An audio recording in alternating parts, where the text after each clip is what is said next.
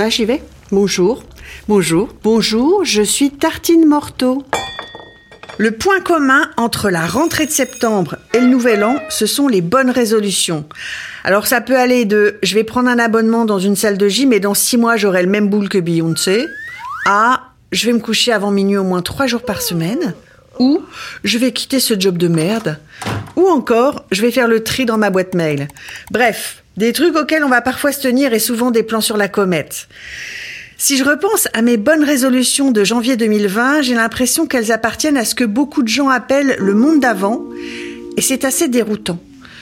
Quelles sont les bonnes résolutions que l'on peut faire en cette rentrée de septembre 2020 dans ce monde où il ne nous viendra plus à l'idée de souffler sur un gros gâteau d'anniversaire par peur de contaminer tous ses amis d'un coup.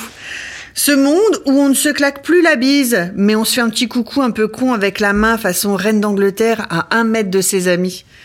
Eh bien, cette drôle d'expérience m'incite à changer ma façon de cuisiner, c'est-à-dire ne plus rien gaspiller.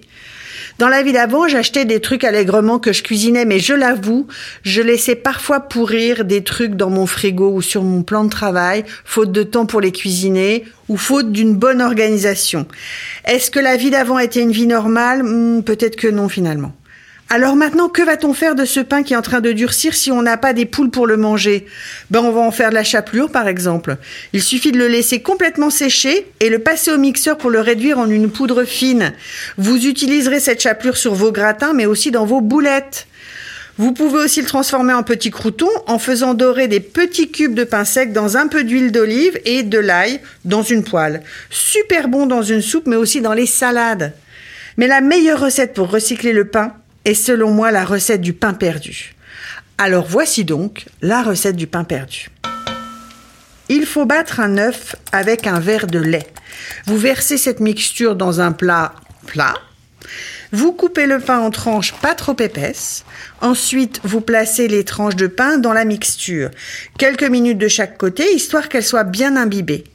Vous mettez dans une poêle un morceau de beurre et vous le faites fondre gentiment à feu doux. Vous ajoutez un peu de sucre dans la poêle et vous ajoutez les tranches de pain imbibées. Le sucre dans la poêle va former une sorte de mini croûte caramélisée délicieuse sur la tranche de pain. Vous retournez les pains perdus au bout de quelques minutes et vous poursuivez la cuisson pour que ça dore bien des deux côtés. Voilà, c'est prêt, délicieux et efficace. La prochaine fois, je ne vous donnerai pas de recette où vous devrez acheter une tonne d'ingrédients dont la moitié va finir momifiée dans votre placard, puis à la poubelle.